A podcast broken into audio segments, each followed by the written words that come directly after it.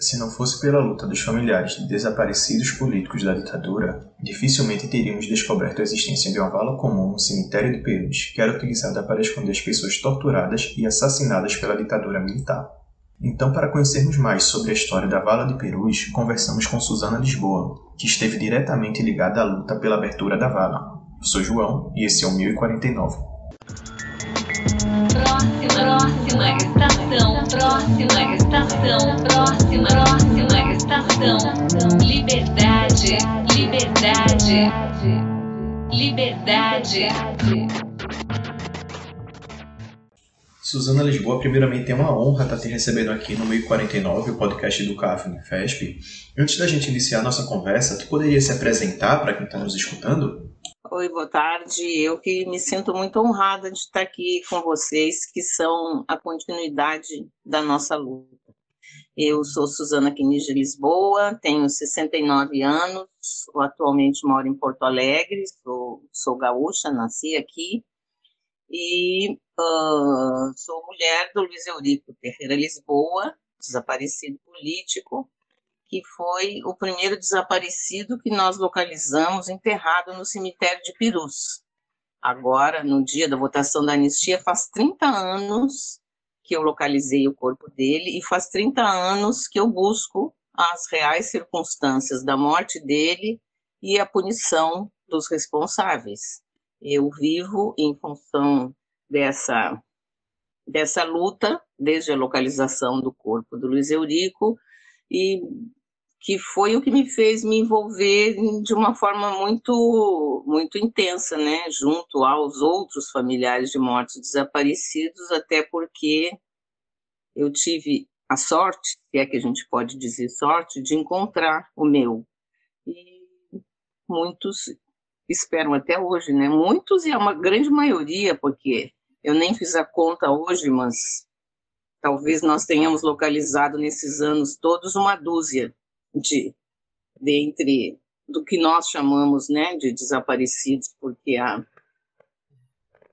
mudar, mudou a, o entendimento em relação a isso. Quando no começo dos anos, no final dos anos 70, quando nós começamos a elaborar os nossos dossiês, desaparecidos eram aqueles que a gente não tinha nenhuma informação. E os mortos, independente do corpo, do corpo ter sido entregue ou não, a gente retirava da lista dos desaparecidos e colocava na lista dos mortos. O Luiz Eurico não foi retirado porque a gente achava na época que era uma coisa exemplar, assim, né? Enquanto o projeto de anistia do Figueiredo nos dava um atestado de morte presumida ou paradeiro ignorado, a gente apresentava um atestado de óbito verdadeiro, num nome falso, mostrando o que a ditadura é, tinha feito com os desaparecidos. É, ô Suzana, eu queria começar a nossa conversa falando sobre essa questão do Luiz Eurico tu descobrisse que ele foi enterrado clandestinamente lá no cemitério de Perus. Então, tu poderia falar um pouco sobre a trajetória, as pistas, assim, o que te levou a encontrar ele em Perus e como é que se desenvolveu o seu trabalho na luta pela identificação dos desaparecidos que foram enterrados também na vala? Olha, eu vivi clandestina ah, no Brasil de 69 eh, até 78 não participei do primeiro congresso da anistia, porque, enfim, estava é, saindo da clandestinidade e recebia uma orientação de que era melhor os chamados terroristas, no caso, que eu era guerrilheira da Ação Libertadora Nacional, não fossem ao Congresso. Mas o Luiz Eurico já fazia parte da lista dos desaparecidos é, desde as primeiras informações, assim, eu lembro que eu estava clandestina e eram 24 desaparecidos políticos e o Luiz Eurico estava dentre eles porque eu tinha feito esse encaminhamento do desaparecimento dele na primeira semana de setembro de 1972. Nós ficamos clandestinos em 69, a partir do momento que ele foi condenado no IPM estudantil pelo absurdo da tentativa de reabertura de um grêmio estudantil que tinha sido fechado pela direção da escola. Por esse motivo terrível, ele foi condenado a seis meses de prisão e nós resolvemos então passar a clandestinidade, porque outras condenações certamente viriam da mesma forma. E em 72, quando ele desapareceu, eu me encontrava menos de um mês em São Paulo e nós estávamos clandestinos no Rio Grande do Sul, depois de ter vivido uh, em outros lugares, e, e eu não tive mais nenhuma notícia dele. É, em 79, é, voltou ao país a Yara Xavier Pereira, minha companheira de militância na Ação Libertadora Nacional, que tinha desaparecidos os dois irmãos, Alex e Yuri Xavier Pereira, e o companheiro dela também, Arnaldo Cardoso Rocha. E eu fui encontrá-la no Rio de Janeiro, onde ela estava, em abril de 1979, por ocasião do encontro das entidades de anistia, que aí em 79, é, a partir de março, abril, sei lá, ou, ou desde o começo do ano, eu não lembro bem, eu comecei a participar do Comitê Brasileiro pela Anistia Rio Grande do Sul. E incentivada por um, um, um, amigo, que é o Sérgio Ferreira, que é familiar desaparecido, eu comecei a participar de uma forma intensa, assim, junto aos familiares. E a Yara me contou que uh, uma tia, é, irmã da, da mãe dela, a família estava toda exilada, a mãe, que foi dirigente da LN, a Zilda Xavier Pereira, o pai também estava, o Xavier também estava é, exilado, e a Yara, que era a filha que restava. Então, essa tia procurou o corpo dos irmãos, não encontrou. Um dia ela foi ao cemitério de Perus, porque o marido dela faleceu, então ela foi, ele tinha um convênio com aquele cemitério, ela nunca tinha ido lá, pediu para olhar os livros e ela encontrou o Yuri enterrado naquele cemitério. Ela sabia a data da morte dele. E o Alex ela não encontrava. Ela volta muitas vezes ao cemitério, e, e o administrador fica tentando ajudá-la até o dia que ela leva a nota oficial dos órgãos de segurança que dizia Alex de Paula, Xavier Pereira e Gelson Reicher foram mortos hoje, é, não, na, no enfrentamento. Só que falava assim, Alex de Paula Xavier Pereira, que usava o nome falso de João Maria de Freitas, e Gelson Reicher, que usava o nome falso de Emiliano Cessa, foram é, mortos no enfrentamento, dia 20 de janeiro de 1972. E por esse nome de João Marias de Freitas, o Alex estava enterrado. É, nós nunca tínhamos procurado, até então, eu nunca tinha procurado, porque a família tinha tentado localizar o Luiz Eurico, a gente nunca tinha procurado em cemitério, imaginávamos nós que não seria no cemitério que eles iriam colocar. Mas com essa informação de que eles usaram um nome falso, eu fui com a Yara para São Paulo. Nós, assim que acabou o encontro no Rio de Janeiro, nós fomos direto para o cemitério de Perus. E lá nós encontramos é, o cemitério Dom Bosco, né, que fica em Perus, a gente chama de cemitério de Perus. E lá nós encontramos, assim, a, praticamente todos os companheiros nossos que tinham sido assassinados a partir de 72 e que não eram desaparecidos, além do, do Alex, do Yuri, estava lá o Antônio Carlos Bicalho Lana, estava lá a Sônia Maria Lopes Moraes, estava lá o Luiz José da Cunha, é, enfim, é, o Antônio Benetasso e, e dirigentes de, de, outros partidos também, mas inicialmente nós olhamos os militantes da LN. E no dia da morte do Luiz Eurico, tinha um Nelson Bueno, que eu, quando vi aquilo, tive certeza que era ele. Aí não sei bem dizer por quê, porque eu não lembrava bem o sobrenome dele. A gente usava um documento para se corresponder. Nas poucas vezes que nós ficamos separados, a gente tinha um documento para escrever para a porta restante, no correio central. Tu escrevia e, eu, e, a carta ficava lá e a pessoa ia buscar. E eu lembrava que era Nelson B. Eu não lembrava o sobrenome, Bueno. E e o Luiz Eurico tinha outras identidades também, não só essa, então, é, na, é, certeza que era ele, e era, dizia que era uma pessoa que tinha se suicidado numa pensão no, no bairro da Liberdade, e que a causa da morte era é, hemorragia, e eu fui à pensão, uh, montamos um esquema para ir na pensão com um repórter, Ricardo Carvalho, da Isto é, e, e um fotógrafo, Hélio Campos Melo, e nos apresentamos na pensão, é, eu como viúva do Nelson Bueno, um deles era o meu irmão, e o outro, e o outro era irmão do Luiz Eurico, do Nelson Bueno. Então, e, e, e ali as pessoas reconheceram a foto dele como sendo Nelson Bueno e contaram que ele tinha se suicidado ali. Aí começou a minha saga neste assunto, né, de envolvimento direto nesse assunto.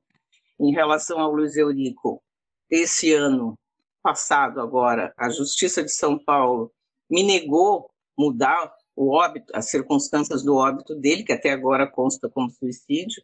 De 30 anos depois, eu ainda tenho um atestado de óbito falso, apesar de ter feito a retificação dos registros de óbito, está no nome dele, como morto no dia 2 de setembro de 1972, mas a circunstância da morte ainda consta como suicídio, apesar do Estado ter reconhecido a sua responsabilidade na morte dele e de ter recentemente feito é, um trabalho dos, de peritos criminais que foi transmitido pela, pelo canal History, é, que prova, né, por A mais B, pelas circunstâncias da morte, é, como Luiz Eurico foi executado naquele quarto de pensão. Ô, Suzana, agora sim, eu queria saber uma opinião tua, enquanto uma pessoa que sempre teve nessa luta é, na, da Vala de Perus, sobre a tua opinião a respeito dos governos pelo qual essa causa da Vala de Perus passou. Porque assim, a vala ela foi aberta nos anos 90. Aí foi passado o governo FHC, os governos do PT, e agora com essa coisa que está aí, né? É, então, queria saber de tu, se tu podia falar o, qual o papel que o Estado brasileiro ele teve durante essas diferen esses diferentes governos em relação aos trabalhos de identificação dos desaparecidos da vala do cemitério de Perus.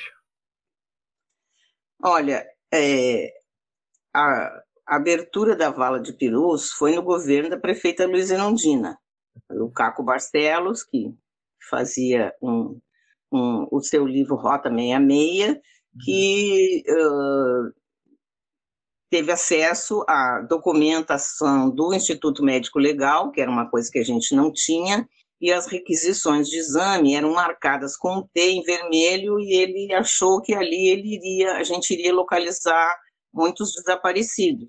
Ah, ah prefeita Luiz Erundina, assim que foi aberta a vala, deu é, total respaldo às nossas reivindicações. Uhum. Nós já tínhamos tentado abrir a vala em governos anteriores, eu não sei exatamente quando eu fiquei sabendo da existência da vala, mas foi no momento em que nós fomos fazer o traslado do é, Gilberto Molina, militante do Moli, porque tinha sido assassinado, e a gente ia fazer o traslado dele, e, e, aí, e aí descobrimos que ele estava na vala que existia uhum. essa vala com tantos corpos.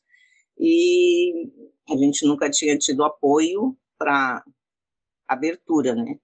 E com a abertura ali pelo, pelo Caco Barcelos e com toda a imprensa é, convocada na data, a prefeita Luiza Landino tomou todas as medidas possíveis para é, dar força a esse trabalho e ele teve uma dimensão muito maior do que nós esperávamos e do que nós imaginávamos desde o começo.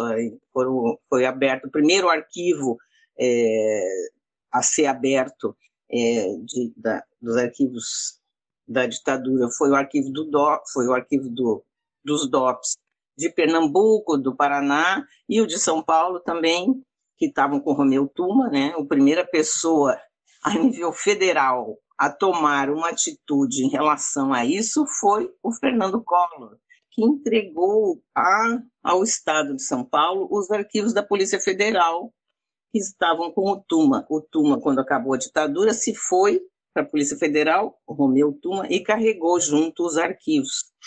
E o Collor devolveu esses arquivos, claro que muito é,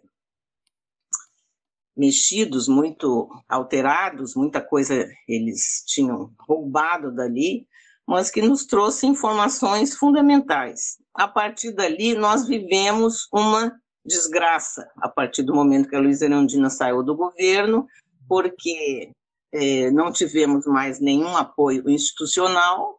Na época da parte do Fernando Henrique, não tivemos para a abertura da vala, apesar dele ter feito a Lei 9.140, em 1995, que foi um marco. Inicialmente, nós tínhamos críticas violentas àquela comissão, nós nem pretendíamos participar da comissão. Eu acabei participando como representante dos familiares na comissão, e ela fez um trabalho muito forte. Mas, em relação à vala, nada foi feito. Todas as coisas que aconteceram em relação à vala foram pelo nosso esforço e a entrada também do Ministério Público de São Paulo, que começou a, a exigir eh, informações. Eh, os primeiros anos no governo do governo Lula nada aconteceu, até que a ministra Edelise Salvati resolveu se envolver com a questão da vala de perus e foi criado o CAAF, Nessa, antes disso, por exemplo, a ideia que tinham era de que as ossadas fossem entregues ao Instituto Médico Legal. E nisso estava envolvido o governo federal, estava envolvido as instituições que tratavam do assunto, que queriam nos convencer de que a melhor coisa era as ossadas. Depois de ter passado por uma saga imensa de ser colocadas no lixo, inclusive pela Unicamp, apesar do dinheiro todo que ganhou, é, queriam devolver ao Instituto Médico Legal, que foi o responsável, dentre outras né, instituições, o IML fazia parte da cadeia de comando do desaparecimento de corpos, porque era ali, a partir do IML, que os corpos iam ser enterrados e com nome falso. Então, era, um, era, um, era central a participação do Instituto Médico Legal no desaparecimento dos nossos familiares. Durante esses, todos esses anos, 20, sei lá quantos, é, nunca tinha nos dado qualquer apoio, pelo contrário, nós tivemos acesso aos arquivos do INL, é, os familiares, né? A Melinha, que né, e eu fizemos uma pesquisa enorme enquanto pudemos entrar, mas nós invadimos o Instituto Médico Legal, lacramos as portas. Isso, na época era governo Quércia. E o Quércia garantiu a nossa participação, retirou o diretor do IML na época, que era um dos médicos que assinava laudos né, sobre tortura. E, do meu ponto de vista, o apoio foi mínimo mínimo. Eu tinha uma expectativa enorme é, em relação ao governo Fernando Henrique, em relação aos arquivos. Ele é, era ministro Maurício Correia, ministro da Justiça. Nós estivemos com todos os ministros da Justiça, os familiares, desde a época da ditadura. Eu, inicialmente, até 79, não, porque eu estava clandestina, mas os familiares estiveram com todos os ministros da Justiça na busca de informações. O Maurício Correia foi o único que resolveu tomar providência, pegou a nossa lista, o nosso dossiê de mortos desaparecidos e criou uma comissão coordenada por ele com a participação das três armas, Exército, Marinha e Aeronáutica, coordenada por ele não, coordenada pelo Ministério da Justiça. E as três armas elaboraram relatórios. Nós temos o relatório do Exército, da Marinha e Aeronáutica. Então, nesta época, os arquivos existiam dentro do governo e dentro das Forças Armadas, porque, inclusive, nós tivemos informações diferenciadas do que nós tínhamos em relação aos desaparecidos do Araguaia, com novas datas de, de morte. É, então, nós descobrimos que aquelas pessoas tinham realmente tinham sido presas e mortas sob tortura e não morrido em combate no, na última vez em que foram vistas pelos companheiros. especialmente o relatório da Marinha nos trazia muitas informações. E também tinha a, as informações de praxe, alguns eles diziam que estavam vivos, enfim, tinha muita desinformação, mas tinha informação, informações importantes para nós. Nós só tivemos acesso a esse relatório quase que um ano depois. Ele foi entregue à, à, à Câmara hum, Federal pelo Maurício Correia e nós tivemos acesso muito tempo depois. E os documentos nós nunca vimos eu acho que, que fiquei cansada de sempre falar no mesmo assunto, eu batia na mesma tecla, onde estão os relatórios militares, onde estão os relatórios militares? No governo Fernando Henrique, nós tentamos, eh, o Miguel Reale Júnior, que presidiu a comissão especial inicialmente, essa comissão especial constituída pelo Fernando Henrique em 1995, ele elaborou um dossiê eh, provando a existência dos arquivos e pedindo que eles fossem abertos. É, mas isso nunca aconteceu. Então, quando entrou o governo Lula, eu tinha certeza absoluta que os arquivos iam imediatamente ser abertos, que o ônus da prova sairia do nosso ombro a partir da Lei 9.140. Nós é que tínhamos que provar que os nossos familiares tinham morrido em, em tinham morrido em, sob tortura ou tinham sido executados e não em suicídios, atropelamentos e tiroteios, que eram as informações oficiais, e também nada foi feito. Quando os arquivos foram abertos, os arquivos apenas que estavam na ABIN, que sucedeu o SNI, e também já tinham sido é, é, desarrumados, também já tinham sido invadidos. Não estou conseguindo achar o verbo para dizer que os que tinham tirado coisa dos arquivos. Não me, não me vem o verbo agora, mas os arquivos tinham sido mexidos por eles, né? E foi o único que foi aberto. Então, isso para mim prova é, a total ausência do Estado brasileiro antes da sentença da Corte Interamericana e depois, porque antes da sentença por uma questão de compromisso, né? Eu, é, os governos não tiveram compromisso político com essa história, com o resgate dessa história e com a memória, verdade e justiça. Se tivesse sentido, creio eu, não estaríamos vivendo esse horror que nós estamos vivendo com a direita encastelada e defendendo a volta da ditadura. Como é que tu avalia o papel das universidades?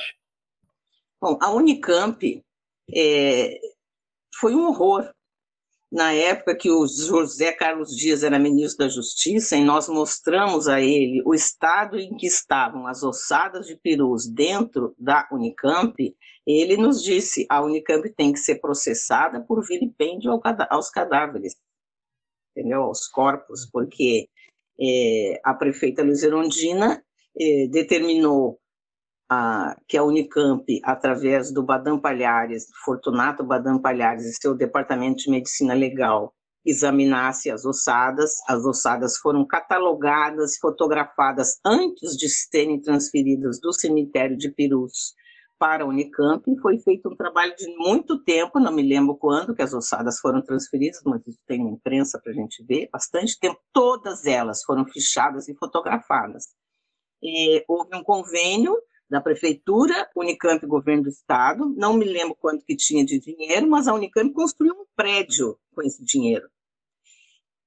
E em relação às ossadas, fez praticamente nada. Foram identificados corpos, é, outros corpos, além dos da Vala de Perus, que a gente depois fez exumações no cemitério, mas a Unicamp misturou ah, esse assunto com outros trabalhos do Departamento de Medicina Legal, hum. é, não fez, não providenciou o DNA e transformou as ossadas no lixo.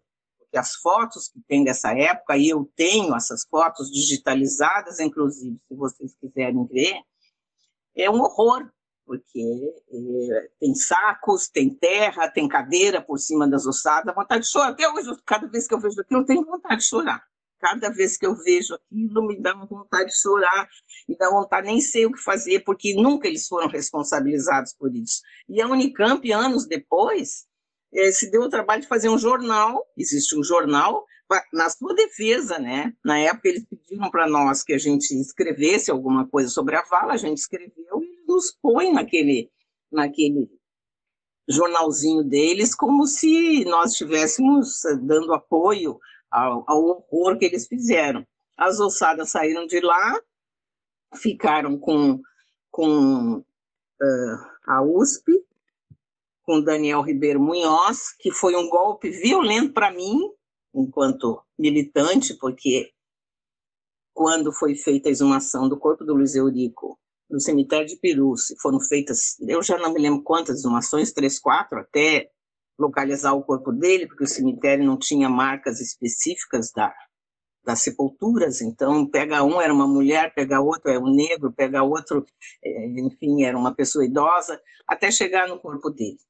E quem era diretor do Instituto Médico Legal nessa época era o Arre era ditadura ainda. O Arre Shibata, que é o, o homem da ditadura dentro do Departamento Médico Legal, o campeão de laudos falsos, e quem determinava o que acontecia ali.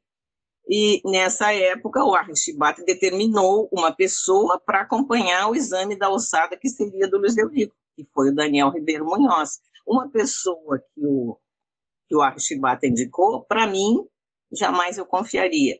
Então, para mim, foi um golpe violento quando as ossadas foram é, para a mão dele. Eu fiquei arrasada. Na época, ele me disse que ele tinha sido, tinha sofrido muito com o que eu tinha feito para ele, que ele dava ética, eu acho, na universidade. E um dia ele entrou na aula e os alunos viraram de costa, mas enfim, eu acho muito bom que isso tenha acontecido. Lamento ter tido ter sido obrigada a ter contatos com ele, é, como se eu confiasse no trabalho dele. Nessa época eu era representante dos familiares na comissão, então tive diversos contatos com, oficiais com ele. Né?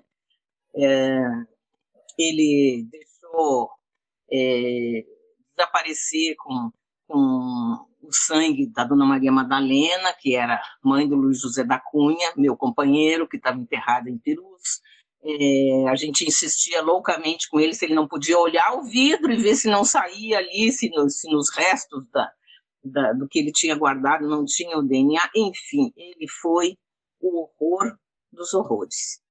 Então, o papel da Unicamp foi vergonhoso, o papel da USP deixou muitíssimo a desejar.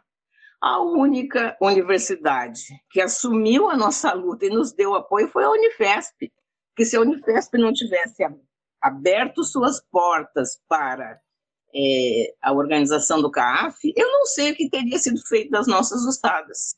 Não sei. Então, a nossa luta existe até hoje porque existe a Unifesp e porque é, as pessoas que estavam envolvidas nessa história, especialmente Eleonora Menecuti, conseguiu contato com a direção, ela era da Unifesp, para bancar as ossadas irem para lá. E nessa época, por exemplo, todos eram contra nós. Todos, eu digo, governo estadual, municipal, federal, todo mundo era contra nós, inicialmente. Achavam que tudo tinha que ir para o Instituto Médico Legal. E eu acho importante que se diga isso, porque nós estamos resgatando a história, né? Uhum. Depois a prefeitura eh, tomou pé da situação, enfrentou de uma forma eh, boa, enfim, como até é, até o fim da gestão do, do Haddad. E as universidades, de uma maneira geral, pouco é, contribuíram para esse assunto, do meu ponto de vista. É, esse assunto da ditadura nunca fez parte dos currículos escolares, através do governo federal, que podia ter feito, né? Esse assunto deveria fazer parte dos currículos escolares. Esse assunto só virou é, só foi ensinado aos, aos estudantes se os professores é, assim o quisessem. E as universidades só passaram a se envolver de uma forma mais intensa com esse assunto ali às vésperas da Comissão Nacional da Verdade. E tiveram é, um, um, bom papel. Alguns, alguns mais, outros menos, entendeu? Eu conheço, por exemplo, aqui a, o Departamento de História da Universidade Federal do Rio Grande do Sul, é, através do professor Henrique Padrós, é uma pessoa que sempre esteve envolvida nesse assunto de uma forma muito intensa, muito antes disso virar moda, porque teve uma época que virou moda, né? As pessoas tratavam desse assunto. Eu cansei de encontrar pessoas que diziam que eram especialistas nesse assunto e, e que tinham, um, tinham é, projetos é, financiados para tratar desse assunto e não sabiam o que, que era Valatipirus, não conheciam a comissão de familiares, ou seja, era triste, né, de ver, triste de ver. Mas acho que isso mudou um pouco com a Comissão Nacional da Verdade. Mas não foi até onde eu achava que deveria ir. Para mim, esse assunto tinha que ter, tinha que ter sido tratado de uma outra forma, para que as pessoas realmente soubessem o que aconteceu nesse país, porque existe quem defenda até hoje, porque uhum. são os, os os torturadores e seus, e seus asseclas, entendeu? Mas existe uma parte da população que nem sabe do que está falando na hora de defender a ditadura. Nem sabe. Sabe que, é, que tem que ser contra os, o, entendeu? A esquerda tem que ser contra isso, contra aquilo, mas não não sabe o que está falando. E acho que as universidades, as escolas, o Ministério da Educação, todo mundo tem responsabilidade nisso, né? E nós também, por não termos conseguido ir além do que a gente foi. Eu me responsabilizo muito por isso. Não, entendeu? Eu acho que eu fiz da minha vida uma luta por essa história. Mas em alguma coisa nós erramos para que a sociedade não fosse envolvida nisso. Eu acho que algum erro a gente cometeu porque a própria esquerda nos abandonou desde a época da anistia até a abertura da vala, nós ficamos abandonados pela esquerda. Pesquisando, né, para a gente poder fazer essa entrevista, eu me deparei com uma frase no jornal da época tu, do Grêmio, da época que tu fazia parte do movimento estudantil. Essa frase dizia: Que país é esse que sua bandeira empresta para encobrir tanta infâmia e covardia?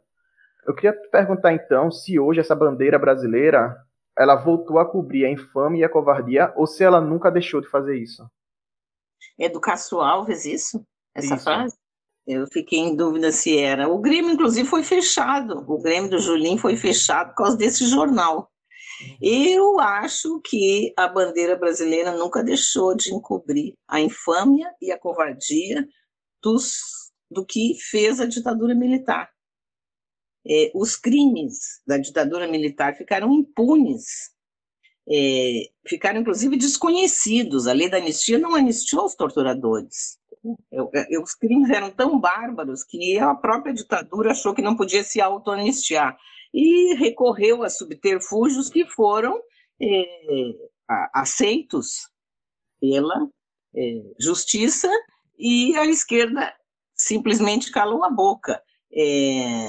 Quem anistiou os torturadores foi o STF, né? Vergonhosamente, na época do governo Lula. Uma vergonha na nossa história é o STF ter inocentado. Então, essa vergonha, essa covardia, para mim, essa infâmia e essa covardia sempre existiram as autoridades, os dirigentes, os presidentes da República não tiveram coragem nem vontade política de enfrentar esse assunto. Uhum. É o que eu penso. O Chile enfrentou esse assunto com o Pinochet, ainda presidente da República.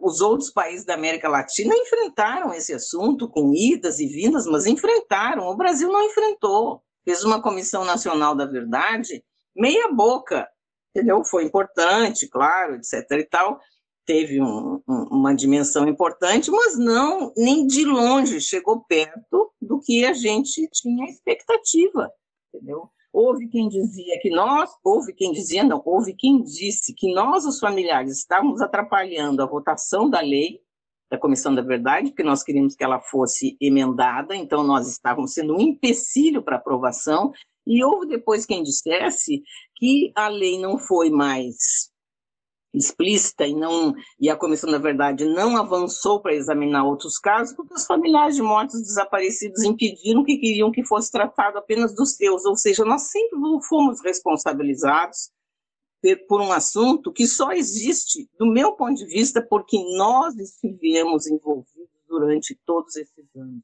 e nós não esquecemos a única luta que se perde é que se abandona, frase das Madres da Praça de Maio, que nós copiamos e usamos durante muito tempo. Então, essa infâmia e essa covardia, para mim, estão aí, e agora mais do que nunca, né?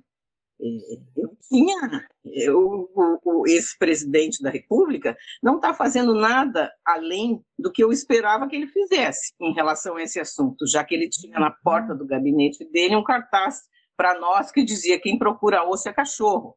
Então, ele não está fazendo nada diferente é, do que ele faria no 31 de março, ele comemorou, ele é a favor do, do, da tortura, é a favor dos assassinatos, é a favor de esquiar uma população. Ele tem no Ustra, que é um assassino é, que todo mundo conhece, e é o único considerado como torturador pela justiça brasileira. Ele tem nele o seu herói.